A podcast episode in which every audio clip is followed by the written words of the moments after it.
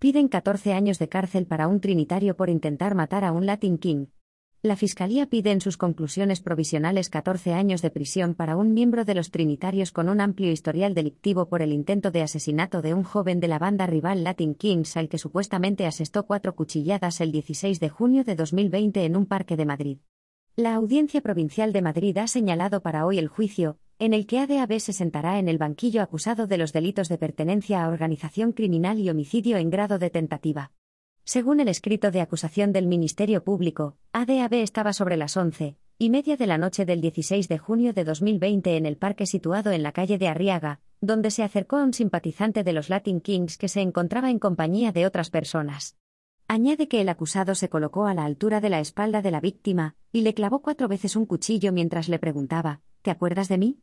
El fiscal explica que las heridas sufridas por el simpatizante de los Latin Kings eran de riesgo vital ya que le podían haber ocasionado la muerte si no hubiera recibido asistencia médica inmediata tanto por el SAMUR como en el Hospital Gregorio Marañón de Madrid, donde fue ingresado.